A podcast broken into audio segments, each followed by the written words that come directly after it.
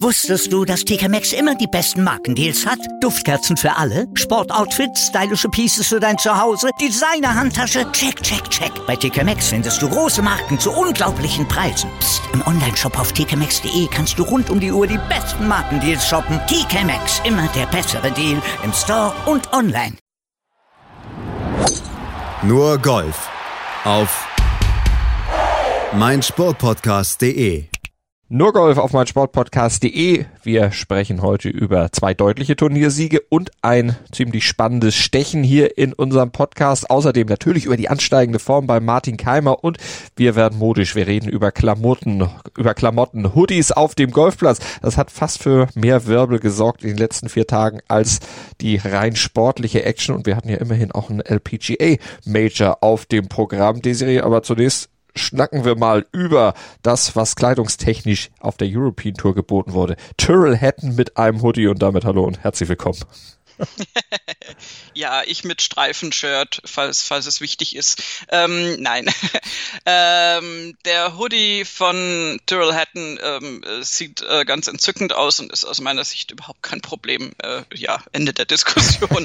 nein, also es hat sich natürlich daran irgendwie entzündet. Hoodie auf dem Golfplatz, geht es oder geht es nicht? Ähm, ja, ich war, also keine Ahnung, Malte, du, also ja, von also, mir aus ja. Ich finde, es geht, aber ich spiele auch gerne in Jeans. Von daher, in dem Golfclub, wo ich äh, manchmal spiele, wenn ich denn spiele, ist auch schon ewig her, dass ich das letzte Mal zum Schläger gegriffen habe. Da darfst du auch mit Jeans spielen und da war Hoodie auch noch nie ein Problem.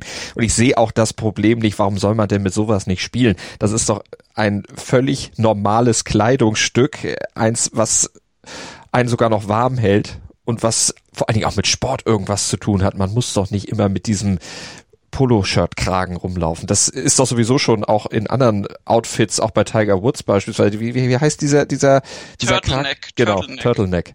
Das genau. ist auch, ist auch kein Kragen in dem Sinne mit, äh, den man bügelt. Ja, also das ist einfach, äh, in diesem Fall finde ich, ist es eine, eine Öffnung ähm, des, des, des Golfsports. Also erstens, mir ist es gar nicht aufgefallen. Ich habe irgendwie ich habe Toiletten da den ganzen Sonntag jetzt irgendwie angeguckt und dachte, ach, der sieht aber süß aus mit seinem Hoodie und irgendwie, also ich bin, hab's überhaupt nicht mit Etikette konnotiert.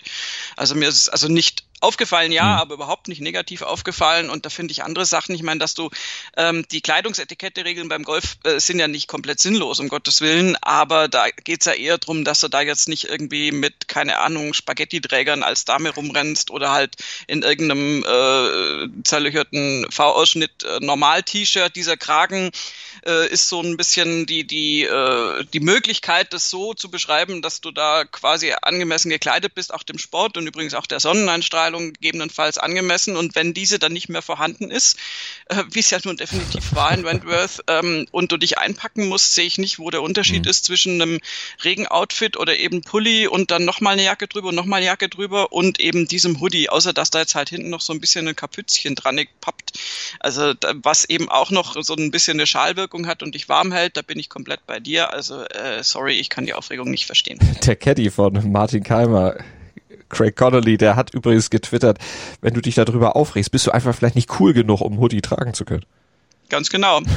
Also das war, also ich, das war auch mein, also ich habe den gesehen und ich gucke jetzt ja Golfturniere schon unter dem Aspekt, dass wir darüber berichten auch und es nicht nur zum Spaß und habe wirklich nur gedacht, hey cool, das sieht ja süß aus. Irgendwie so ein Ende. Also mehr, weiter bin ich gar nicht gekommen. Mhm. Und dann siehst du auf einmal eine Riesendiskussion auf Social Media und denkst so, äh, what?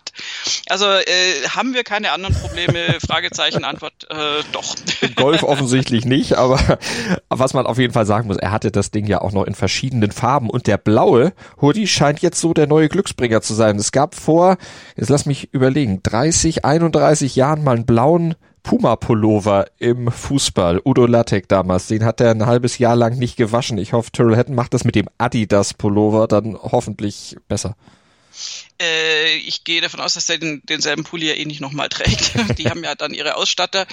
Und ähm, ja, also, also wie gesagt, das ist, ich meine, Matthew Fitzpatrick hatte so ein, so ein Under Armour, ähm, so, so eine Weste an, die letztendlich auch, ich meine, natürlich haben äh, solche, solche Westen und Pullis und sowas haben natürlich keinen Polokragen und wenn es halt kalt ist, dann äh, wird der Polokragen auch mal verdeckt. Wer weiß, was Tyrrell Hatton da drunter anhatte. Also die Diskussion fangen wir jetzt nicht an. er ist kein Schotte, er hatte auf jeden Fall was drunter und deshalb lass uns zum Sportlichen rüber switchen und zu Tyrrell Hatton, der eben beim BMW PGA Championship in Wentworth sich seinen Kindheitstraum erfüllt hat. Er hat das Turnier nämlich gewonnen mit minus 19. Vier Schläge vor Victor Perez aus Frankreich und fünf Schläge vor Patrick Reed und Andy Sullivan. Die teilen sich nämlich den dritten Platz und ich sagte eben schon, Kindheitstraum ist für Tyrrell Hatton in Erfüllung gegangen.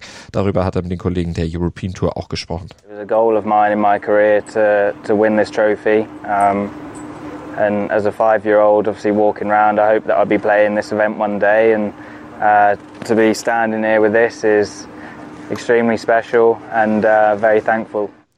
Er ist sehr dankbar darüber, dass er es geschafft hat. Das, was er mit fünf Jahren sich mal erträumt hat. Übrigens seine Mutter, Desiree, die hat ihn so ein bisschen gepusht. 96, da war er fünf Jahre alt und seine Mutter hat ihm ein Foto aus der Zeit von diesem Turnier am Morgen des Sonntags noch geschickt und gesagt, guck mal hier, damals, ne? Erinner dich, heute kannst du es schaffen. Genau, und das hat ihn mit Sicherheit motiviert. Er hat ja auch selbst äh, gesagt, dass er da wirklich äh, nervös war. Also das Turnier hat definitiv eine besondere Bedeutung für ihn. Und er hat vor allen Dingen, was ich auch wiederum sehr süß fand, das tut mir leid, man darf ja Männer immer nicht als süß betiteln, das wird ja immer sofort ähm, äh, als Angriff aufgefasst, aber äh, er hat tatsächlich noch was Nettes gemacht. Er hat sich nämlich dann mit der Trophy ähm, an genau diese St äh, Stelle hingestellt. Das war ja am 18. Grün entstanden, das Foto aus seinen Kindheitstagen und hat sich an genau dieselbe Stelle hingestellt hingestellt, auch so wie so ein Kind, weißt du, so stramm hingestellt und die Trophäe gehalten und in die Kamera gegrinst und quasi das Vorher-Nachher-Foto dann äh, gemacht. Und äh, insofern, also da haben die Eltern, der hat auch mit den Eltern gleich äh, geskypt oder was auch immer für ein Medium das war, ähm, nach der Runde. Also er war kurz äh, auf dem, nach dem 18. Grün im Interview mit der European Tour und ist dann gleich zu einem Bildschirm und die haben natürlich auch gesagt, hey, alles, alles super, alles schick. Und ähm, insofern haben die da auch ein bisschen teilhaben können. Und ich glaube, dass die Mama mit dem Bild durchaus so ein kleiner Push nochmal war. Das kann ich mir auch vorstellen, aber es war ja auch ein Push, der noch von anderer Seite kam. Victor Perez, nämlich der Franzose, der ja ein bisschen vor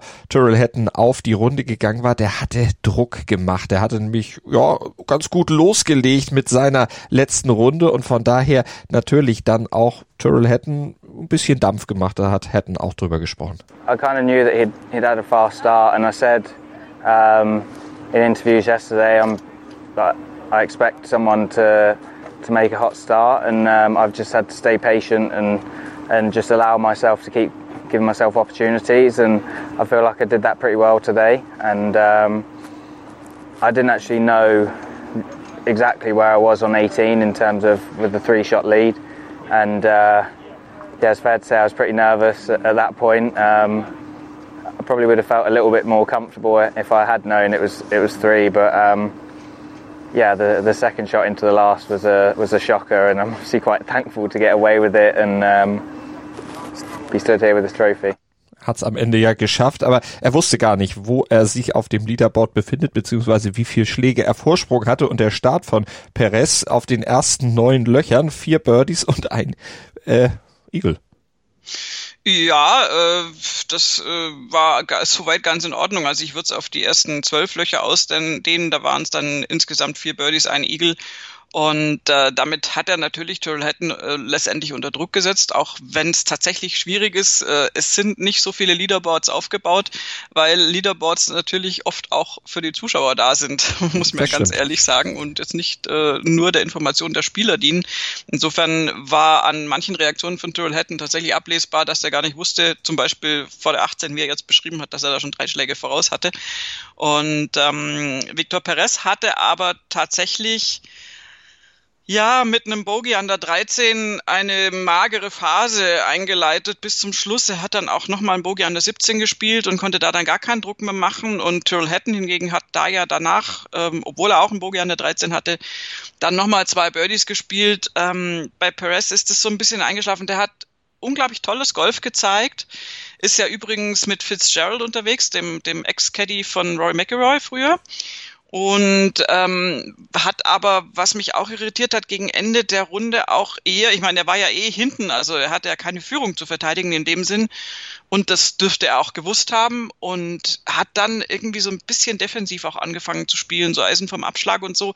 Das ist ja grundsätzlich irgendwie vernünftig, aber also dafür, dass du an Position zwei bist und es um den Turniergewinn geht, ist es dann manchmal auch ein bisschen rätselhaft defensiv gewesen. Und insofern hat der dann in der Schlussgeraden nichts mehr hinzuzusetzen gehabt und äh, Tyrrell Hatton sehr wohl. Und ähm, da ist er auch auf der 14 zum Beispiel, ich meine, das war die 14, das ist das Paar 3, hat er dann äh, sich, sich sichtlich aufgeregt, ähm, wobei das meiner Ansicht nach vom Kommentator falsch übersetzt wurde, letztendlich hat er mehr oder weniger nur rumlamentiert, Menschenskinder, wieso geht denn der jetzt nicht rein? Also jetzt nicht, nicht wörtlich übersetzt, aber ähm, also es war jetzt keine allgemeine Geißelung. Ähm, aber da hat er mal wirklich relativ laut, also fast, ja, wirklich gerufen auf dem Golfplatz, was du ja eigentlich nicht machst und was bei der Stille, die da herrscht, natürlich auch mit Sicherheit andere gehört haben. Hat das dann aber in Birdie auf der 15 wiederum ummünzen können. Also letztendlich irgendwie dann doch wieder alles richtig gemacht. Und diese Emotionen, die er da mal kurz abgelassen hat, oder der Dampf, den er kurz abgelassen hat an der 14, hat Tyrrell Hatton dann ähm, geholfen, da am Schluss wirklich ganz kon konstant und sehr, sehr präzise zu Ende zu spielen. Der hat dann auch den Driver ausgepackt am Schlussloch, ähm, einfach weil es auch, einfach weil er es konnte, weil es auch geklappt hat den Tag über und ähm, war also über weite Strecken dann der Backnine einfach nicht mehr in Bedrängnis.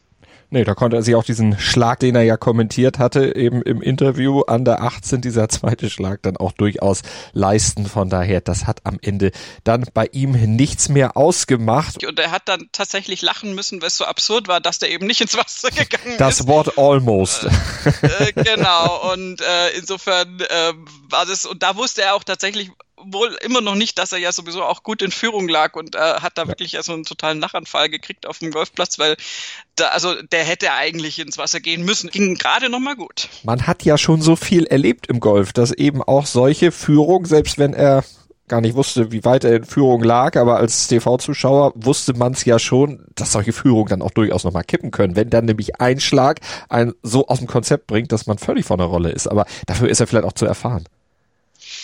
Also ich finde, Tyrrell Hatton hat eine super Entwicklung genommen in letzter Zeit und äh, dieses Erfahren äh, würde ich unterstreichen. Also erfahren kombiniert mit, der ist einfach auch richtig gut drauf. Ich meine, der hatte ja äh, eine Operation, also er hat ja 2019, wenn wir jetzt mal zurückgehen, ähm, wirklich das Jahr super abgeschlossen und äh, hat da dann eben also sehr dramatisch. Erst hat er äh, diesen ähm, Rolex Series Sieg eingefahren bei den Turkish Airlines Open 2019.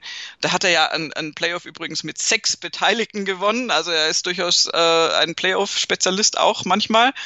Äh, war dieses Mal nicht nötig und äh, hat dann Ende 2019 eine Handgelenks-OP gehabt. Ähm, und insofern ja, hat er dann äh, in der ganzen Covid-19-Zeit, die, die hat er in den USA zugebracht und war da natürlich auch irgendwo, steckte da letztendlich äh, auch fest, äh, weil er dann nicht nach Europa konnte.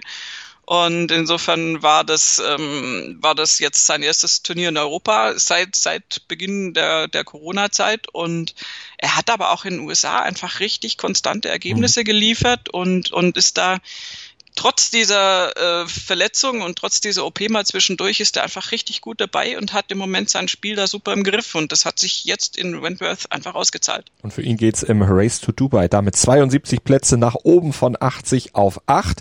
Victor Perez, der steigt um sieben Plätze auf fünf und ganz vorne in Führung bleibt natürlich Patrick Reed nach seinem dritten Platz. Er hat sich auch geäußert bei der European Tour zu seiner Woche, die ja vor allen Dingen Freitag, Samstag, Sonntag, wie er selbst auch gleich sagen wird, sehr solide war und gleich mit 68 jeweils. For the week, I feel like I played pretty solid. Um, you know, today was a little sloppy. Today there was some tee shots, some iron shots that were careless and uh, you know, some some putts that were just not very good. Um, but that being said, there was a, there was a lot more good than there was bad. And whenever you can do that, especially after making a swing change, and things like that, it definitely showed that I was doing the right things and moving in the right direction. And I think that's the biggest thing is I, I feel like actually getting a tournament under the belt with a kind of a, a newer swing and coming out and finishing you know, I think I'm going to finish hopefully third is, you know, very, very positive. I mean, it's something that I have to continue to build on, and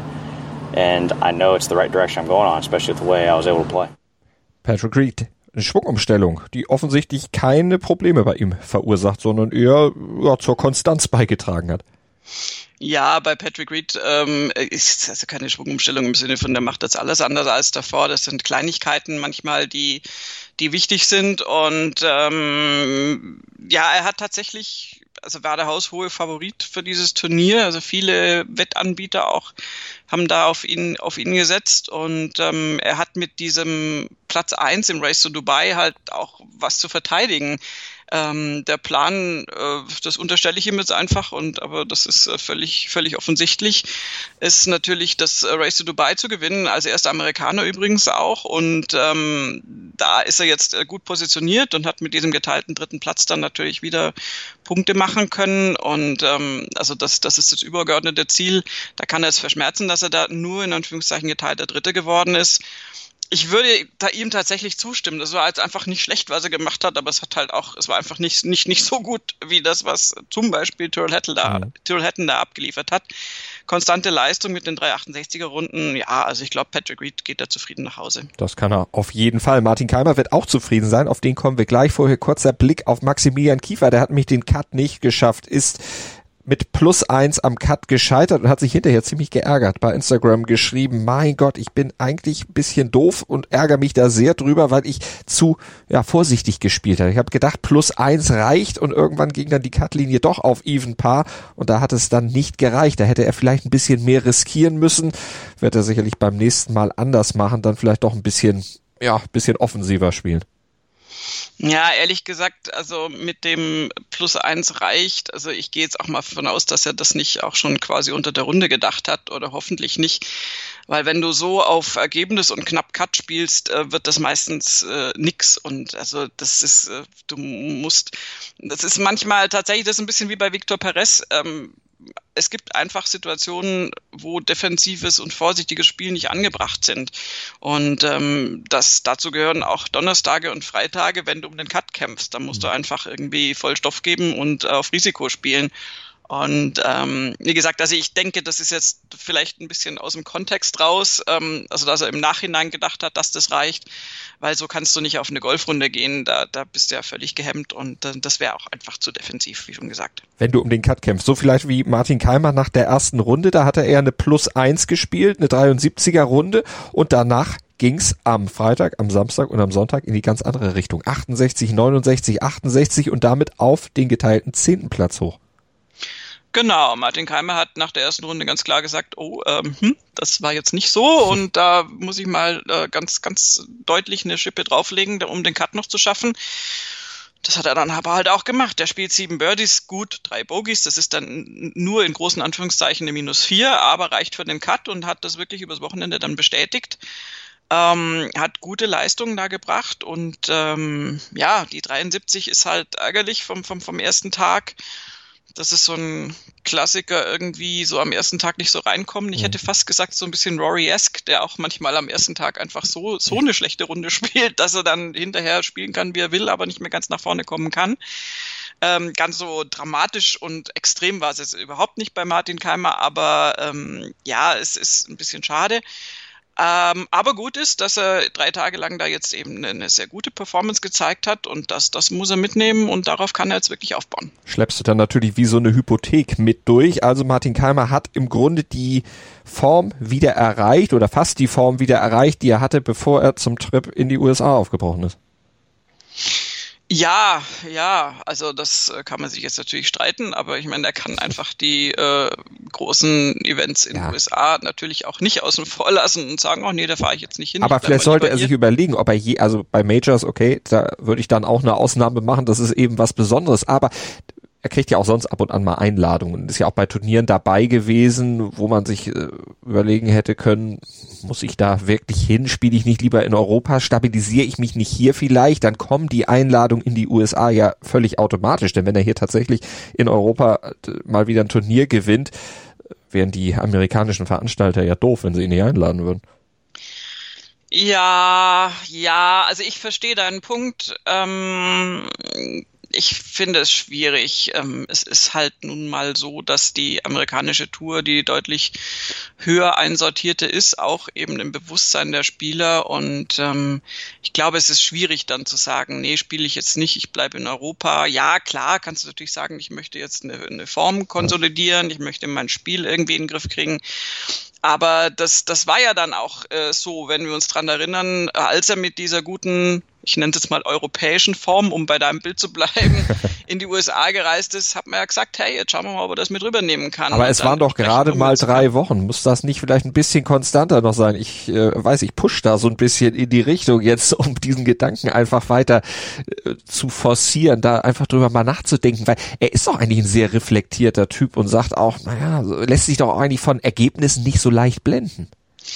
Nein, aber Martin Keimer ist einfach äh, ein Kaliber, ein ehemaliger Weltranglisten-Erster, der auf der PGA Tour immer gespielt hat. Und dass er jetzt natürlich versuchen muss, sich zu konsolidieren, ist schon klar, aber dass er sich da jetzt nur auf die europäische Tour beschränkt, halte ich für einen großen eine große Forderung. Äh, ich weiß nicht, inwiefern du das als Sportler wirklich äh, machen kannst. Das, das sein Ziel muss es sein und wird es sein, auch in Amerika zu bestehen und da dann punktuell das auszuprobieren, äh, ist, glaube ich, jetzt auch nicht wirklich ein Fehler und ähm, das, das, das wird sich jetzt rausstellen, sozusagen, was für ein Rhythmus sich da ergibt. Ich meine, er wird äh, wird sich das sicher gut, gut überlegen, was er da macht. Aber wenn er dann nun mal Einladungen hat, und ich meine, ganz ehrlich, er ist ja jemand, der wie du sagst, reflektiert ist und der durchaus auch über Reisestrapazen und so nachdenkt und der ja, dem wir ja oft vorgeworfen haben, in Anführungszeichen vorgeworfen haben,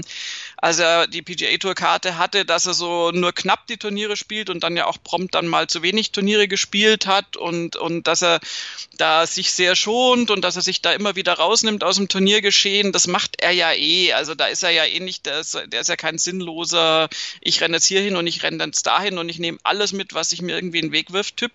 Und deswegen denke ich, der muss jetzt einfach, ja klar, auf der European Tour funktioniert es im Moment besser und hat er einen besseren Zugriff auf sein Spiel, aber ich denke, es wird sich nicht vermeiden lassen, da auch ab und zu mal über den Teich zu gucken und zu gucken, wie sich dann da auch anfühlt. Und ich glaube auch ehrlich gesagt nicht, also ich meine, das liegt jetzt auch an den weniger Chancen sozusagen zahlenmäßig, die er drüben in Amerika im Moment hat, weil er kaum da Turniere spielt. Ähm, ich glaube, dass er, dass er diesen Vergleich immer suchen muss. Ich glaube, da bleibt ihm nichts anderes übrig und deswegen, ähm, ja, wäre natürlich super, wenn jetzt auf der European Tour mal ein Sieg irgendwie ähm, käme. Äh, den hätte er sich auch nun wirklich verdient. Und ich würde das auch ganz ehrlich nicht ausschließen, dass Nein. das in kürzester Zeit auch der Fall sein kann. Er braucht nur vier wirklich konstante Runden. Wenn diese 73 beispielsweise jetzt vom ersten Tag da nicht drin gewesen wäre, wäre er ja wieder deutlich weiter oben gewesen. Und dann hätte er ja zumindest keine neun Schläge Rückstand auf Tyrrell Hatton gehabt, sondern keine Ahnung, wenn er da normal hätte rechnen wir mal mit fünf Schlägen. Wenn es eine 68 gewesen wäre, dann wäre er da deutlich dicht dabei gewesen. Dann wäre er im Bereich Victor Perez gewesen. Also wieder mögliches Runner-up-Finish. Also ich denke auch, das wird in den nächsten Wochen sicherlich möglich sein, dass da noch was geht bei Martin Keimer und wir werden es natürlich beobachten hier bei Nurgolf auf mein Sportpodcast.de. Aber jetzt machen wir das, was ich zumindest Martin Keimer abgeraten habe. Wir springen rüber in die USA. Da haben wir ja zwei Turniere, über die wir noch sprechen müssen. Zum einen die Shriners Hospitals for Children Open und natürlich auch das Major bei den Damen KPMG Women's PGA. Gleich noch bei uns hier bei Nurgolf auf mein Sportpodcast.de. Wusstest du, dass TK Maxx immer die besten Markendeals hat? Duftkerzen für alle, Sportoutfits, stylische Pieces für dein Zuhause, Designer-Handtasche, check, check, check. Bei TK Maxx findest du große Marken zu unglaublichen Preisen. Psst. im Onlineshop auf tkmaxx.de kannst du rund um die Uhr die besten Markendeals shoppen. TK Maxx, immer der bessere Deal im Store und online. Was zum Teufel, du Bastard, du bist tot, du kleiner Hundeficker. Und dieser kleine Hundeficker, das ist unser Werner. Ein ganz normaler Berliner Kleinstkrimineller, der dann aber im Knast das Ding seines Lebens dreht. Una Fantastica Risetta Perla Pizza. Er klaut seinem Zellengenossen ein Pizzarezept. Aber nicht irgendeins. Und mit dem eröffnet Werner dann die beste Pizzeria Berlins. Doch Werners Glück ist nur von kurzer Dauer. Denn es hagelt Probleme. Werners Pizzaparadies. Erstmals großes Kino- und Podcast-Format. Mit fetter Starbesetzung. Alina But, Kida Ramadan, Edin Hasanovic, Oliver Koritke, Ralf Richter, Ben Becker, Winfried Glatzeder, Anna Schmidt und viele mehr. Abonniert die Scheiße. Jetzt macht schon, mach! Nur Golf auf mein Sportpodcast.de mit dem Blick auf die LPGA Tour KPMG Women's PGA Championship in Newtown Square. Da ging das Major bei den Damen über die Bühne und am Ende Seong Kim aus Korea. Erfolgreich war sie mit dem ersten Major-Sieg ihrer Karriere. Sie hat's gepackt und hat dieses Turnier gewonnen mit fünf Schlägen Vorsprung vor Inby Park und mit sieben Schlägen vor Nasa Hatooka und Carlotta Thiganda. Also Riesenerfolg für Sejong Kim Desiree. Ja, auf jeden Fall. Also diese, diese Päckchen, die man da mit sich rumträgt, zehnfache Siegerin, aber noch nie ein Major gewonnen, die sind echt, also ich meine, das ist ja Jammern auf höchstem Niveau. Aber das ist so ein unglaublicher Druck und äh, wenn sich das dann endlich erfüllt, ähm, ich meine, das ist jetzt bei ihr natürlich jetzt nicht so eine lange Zeit wie zum Beispiel, wenn wir im Herrenbereich mal schauen bei Sergio Garcia damals. Aber es kommt von aber, den Siegen her ungefähr, ungefähr hinten, na nicht ganz, aber ein paar mehr hatte Sergio schon.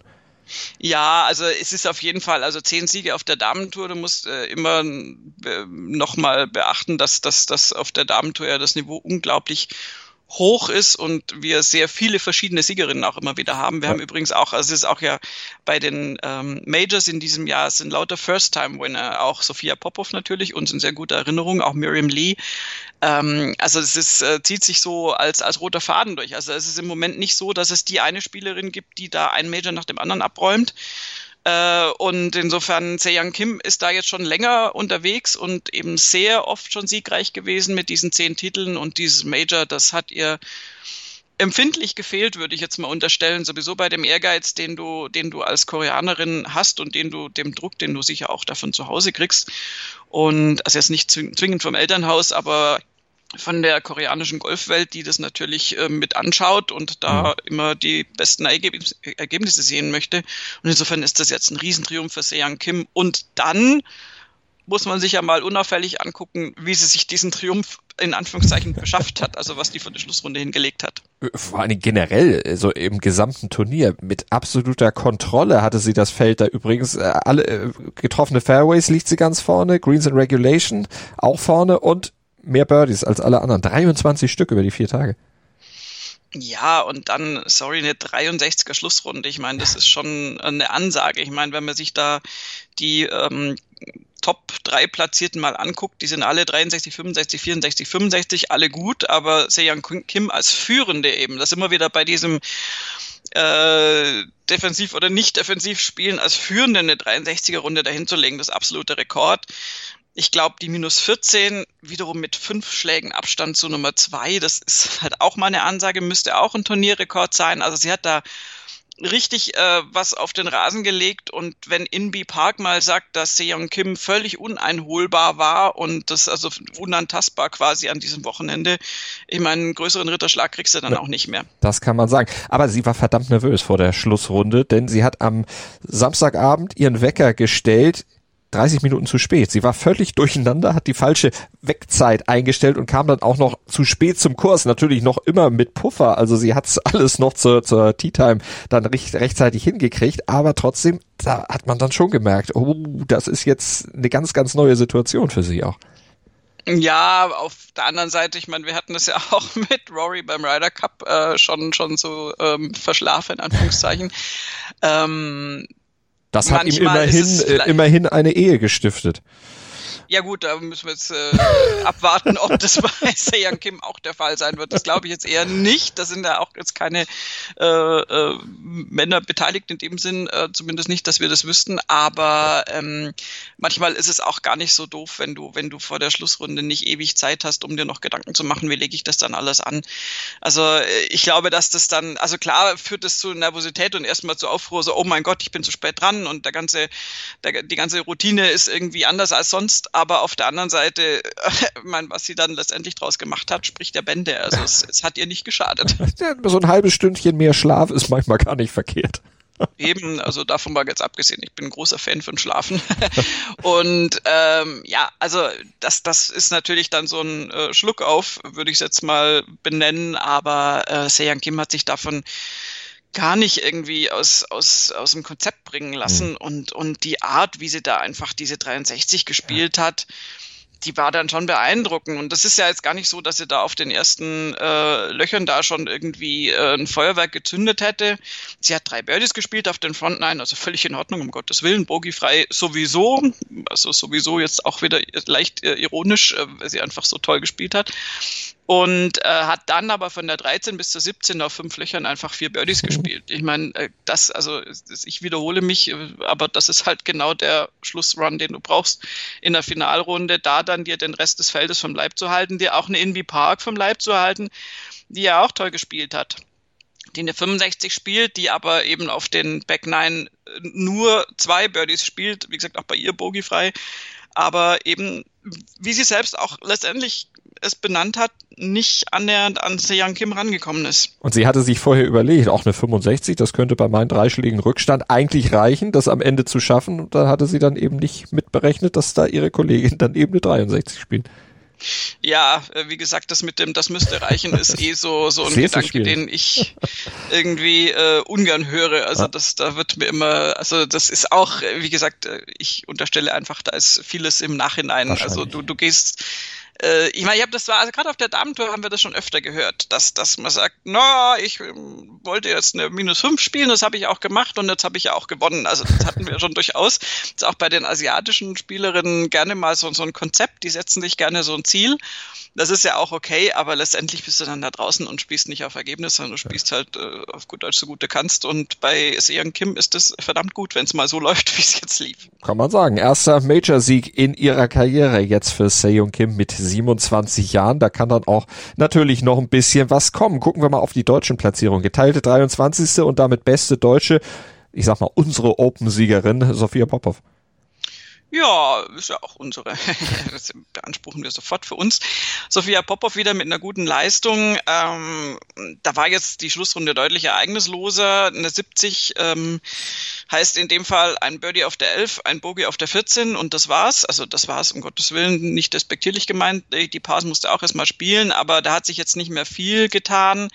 Sie hat diese plus 4 als Endergebnis halten können ähm, aber hat einfach über die Tage verteilt äh, wirklich ja ein bisschen verhalten angefangen mit zwei 73er Runden und dann aber ein gutes Wochenende gespielt und ähm, ich, ich wiederhole mich auch hier. Ich glaube einfach, dass man jetzt von Sophia Popov nicht nicht erwarten kann. Wenn es passiert, ist ja wunderbar. Möglich, technisch möglich ist es jederzeit mit ihrem Spiel, was sie hat, aber man kann jetzt nicht erwarten, dass sie da jetzt Sieg um Sieg da irgendwie hinlegt auf einer Damentour, die eine immense Konkurrenz bietet und äh, wo ja noch ganz andere Koryphäen deutlich weiter hinten im Leaderboard gelandet sind.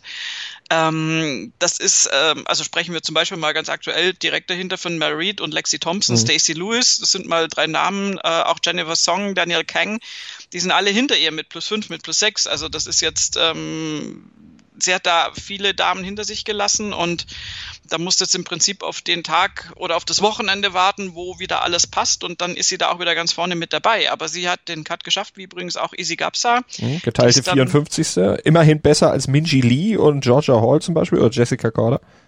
Genau, also auch Easy Gaps hat sich da gut verkauft. Sie hat halt am Schlusstag die 76, hat sie dann noch so ein bisschen nach hinten katapultiert. Da lief's echt. Also die war leider birdie-frei, das, das sage ich immer äußerst ungern, aber halt vier Bogies. Und äh, der, der Start dieser, dieser Bogie-Serie war leider auch noch ein Double-Bogey auf, auf Loch 6. Also damit ging es eigentlich los und ich glaube, das hat sie dann echt runtergezogen. Mhm. Ähm, aber egal, es ist trotzdem äh, immerhin im Ergebnis. Sandra Gall, Caroline Masson, auch Esther Henseleit haben einen Cut verpasst und äh, waren nicht im Wochenende. Insofern, also diese, gerade der 23. Platz von Sophia Popov, der ist wirklich äh, nicht, nicht zu wenig einzuschätzen. Und also bei ihr habe ich ein gutes Gefühl, dass sie sich da stabilisieren wird und dass wir da auch wieder Top-Platzierungen von ihr vermelden können. Und wir gucken rüber zur PGA Tour, denn da gab es ja auch noch ein Turnier und da gab es vor allen Dingen ein spannendes Stechen mit drei Mann bei der Shriners Hospitals for Children Open. Auf die schauen wir gleich noch.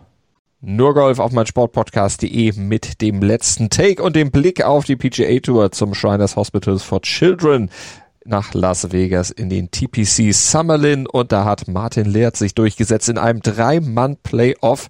Austin Cook und Matthew Wolf geschlagen. Mit minus 23 hatten alle drei ihre Schlussrunde beendet. Für Leert war es der vierte Sieg auf der PGA Tour, der erste nach einer ziemlich langen Pause, nämlich seit 2013 Valero Texas Open und der zweite bei der Shriners Hospitals for Children Open. Desiree, das ist elf Jahre her, dass er das erste Mal gewonnen hat. Er ist einer von nur drei Mehrfachsiegern dieses Turniers. Genau, ähm, 2009 übrigens auch in einem Drei-Mann-Playoff gewonnen, also schöne Koinzidenz, dass das jetzt wiederholt wurde.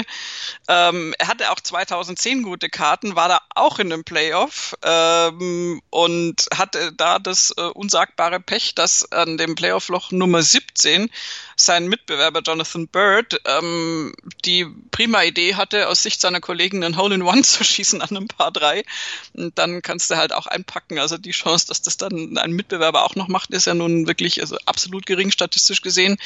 So war es dann auch und insofern hat er die, zwei, äh, die, die 17 aus dem Jahr 2010 noch in, in Anführungszeichen schlechter Erinnerung, also gar nicht aus eigener Leistung, sondern dass er da wirklich Pech hatte letztendlich mit diesem Wahnsinns-Hole-in-One da den Turniersieg äh, verloren hat und jetzt hat er tatsächlich auf der 17 äh, sich da revanchieren können. Die sind ja über drei Löcher gegangen und ähm, hat sich den Turniersieg geholt, den ich übrigens ehrlich gesagt, so nach dem Verlauf, wenn da einer so vorneweg eigentlich marschiert und dann aber doch noch ins Playoff muss, weil eben Austin Cook und Matthew Wolf noch rankommen, ähm, habe ich immer eher so das Gefühl, dass das die, die gerade frisch im Schwung sind, vielleicht ähm, dann besser machen. Ich hätte da auf Matthew Wolf gesetzt.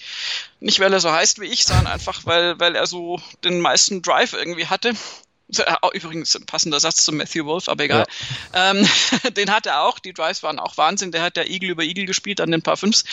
Ähm, aber da hat sich äh, Laird dann tatsächlich durchsetzen können am dritten Playoff-Loch und äh, insofern auch nach einer verletzungsbedingten äh, Sponsors Exemption immer wieder toll, dann äh, so jemanden siegen zu sehen. Der erste, der mit einer Sponsors Exemption gewinnt, seit Matthew Wolf übrigens bei der 3M Open dann schon mal gewonnen hat. Also ganz viele Zufälle bei diesem Turnier, ganz viele Koinzidenzen und der erste Sieg, ich hatte es gesagt, seit sieben Jahren für Martin Leert. It's been a while, hat er gesagt. Yeah, you know, uh, it's uh, it's been a while. So, um, you know, I've been I've been working hard and and uh, you know, seven years since my last one, and uh, you know, it's been probably feel like now my game is you know really as good as it has been, and been playing well the last few weeks. Uh, just haven't really had the results, and you know I love it here. And and I got to say they were nice enough to give me a. I need a sponsor exemption to get in this week, so a big thank you to uh, Shriners for giving me that spot. Um,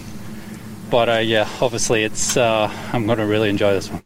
Na, das soll er auf jeden Fall machen, hat er sich verdient, nach der, du hast es gesagt, Verletzung, nach der Knieverletzung, dann so zurückzukommen, so schnell auch zurückzukommen. Meniskus ist ja jetzt auch kein Pappenstiel eigentlich. Nee, also ich war auch fast schon überrascht irgendwie, aber ist so. Also das, das war Meniskusverletzung und er hat jetzt vier Turniere gespielt seit er wieder.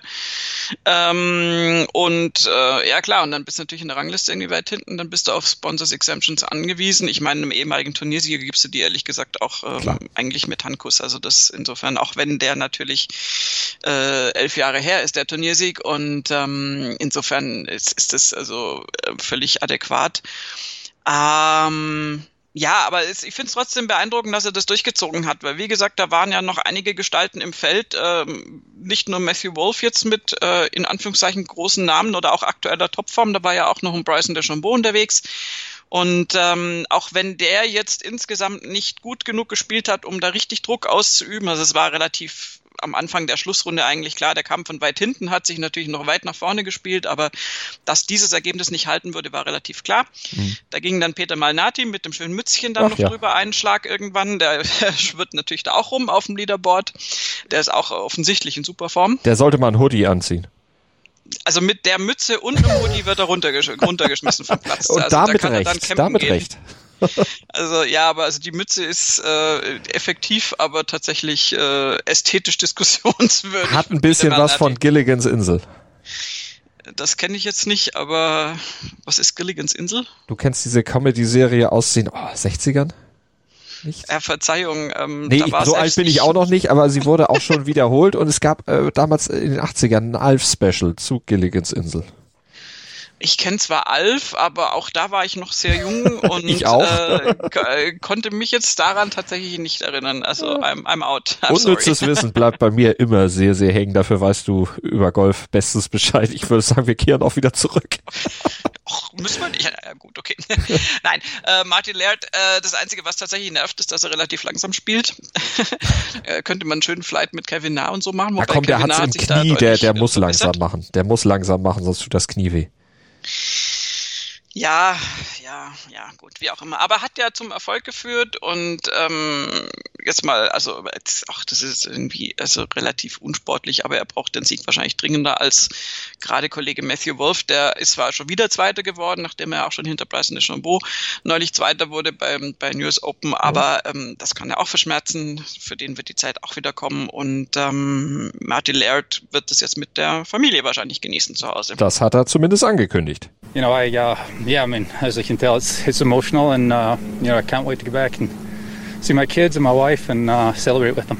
Papi bringt Taschengeld mit nach Hause. Das ist doch immer was, was sicherlich die Familie freut. Nein, der, der Sieg steht natürlich da im Vordergrund überhaupt, dass das eben wieder funktioniert hat. Du hattest eben Bryson DeChambeau schon angesprochen. Der hat ja jetzt nochmal gespielt. Jetzt macht er erstmal ein Päuschen bis zum Masters.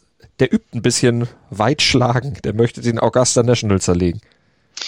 Ja, also bei Bryce DeChambeau hat sich das ja ähm, über die äh, Monate jetzt so entwickelt. Er will übrigens auch, also er hat jetzt irgendwie sein Höchstgewicht erreicht, hat irgendwie 245 Pounds hat er, glaube ich, jetzt irgendwie im Visier.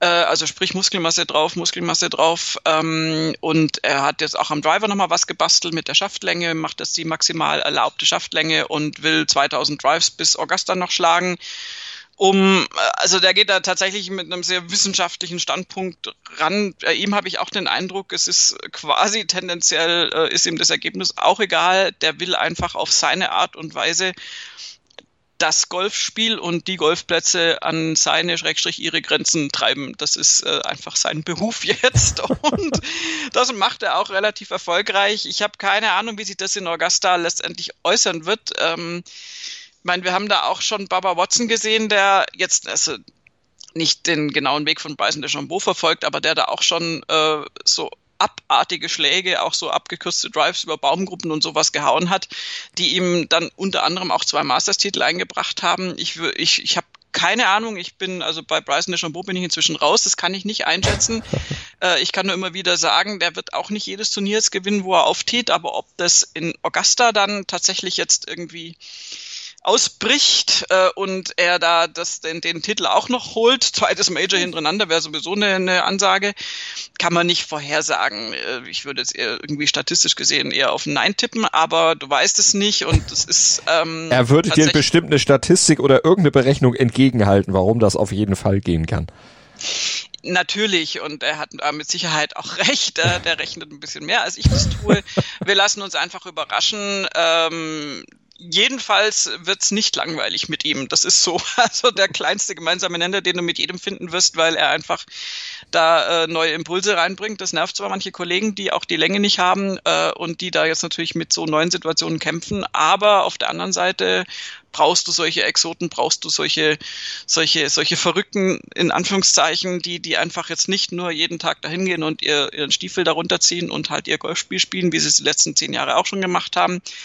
Ähm, du brauchst so Typen, die da an die Grenzen gehen und ähm, Bryson DeChambeau macht das äh, meisterhaft zurzeit der geht nicht nur an die Grenze, der verschiebt die Grenze gleich mal einfach, die Grenze der möglichen Schlaglänge. Mal gucken, wie es dann beim Masters aussehen wird. Wir werden natürlich drüber berichten hier bei Nurgolf auf mein Sportpodcast.de. Haben zum Abschluss natürlich auch noch das Ergebnis von Bernhard Langer nachzutragen. Der ist geteilter 14. geworden bei der SAS Championship und die hat Ernie Els gewonnen. Mit einem Schlag vor Colin Montgomery und zwei Schlägen vor Vijay Singh. Also große Namen wieder bei den Senioren in Anführungsstrichen am Start gewesen. Und am Ende eben der Südafrikaner Ernie Els. The Big Easy gewinnt mal wieder ein Turnier. Herzlichen Glückwunsch dazu und Vielen Dank für euer Interesse. Ich hoffe, ihr bleibt uns gewogen, schaltet auch beim nächsten Mal wieder ein hier bei Nur Golf, abonniert unseren Golf-Feed beziehungsweise das Nur Golf-Feed mit dem Podcatcher eurer Wahl und schreibt uns eine kleine Rezension bei iTunes. Da würden wir uns sehr, sehr drüber freuen. Und ich sag auch an dich wieder. Vielen Dank, Desiree. Sehr gerne. Ich habe mich natürlich schockverliebt, weil die war wirklich ganz, ganz klein. So begann die Mensch-Hund-Beziehung zwischen Christina und Tierschutzhund Frieda. Und wie es danach, nach dem ersten Moment der Verliebtheit, so weiterging und welche Klippen es danach zu umschiffen galt, das hört ihr in der neuen Ausgabe von Iswas Dog, dem Podcast für harmonische Mensch-Hund-Beziehungen. Iswas Dog mit Malte Asmus. Überall, wo es Podcasts gibt.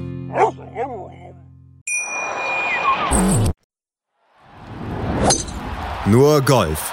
Auf meinsportpodcast.de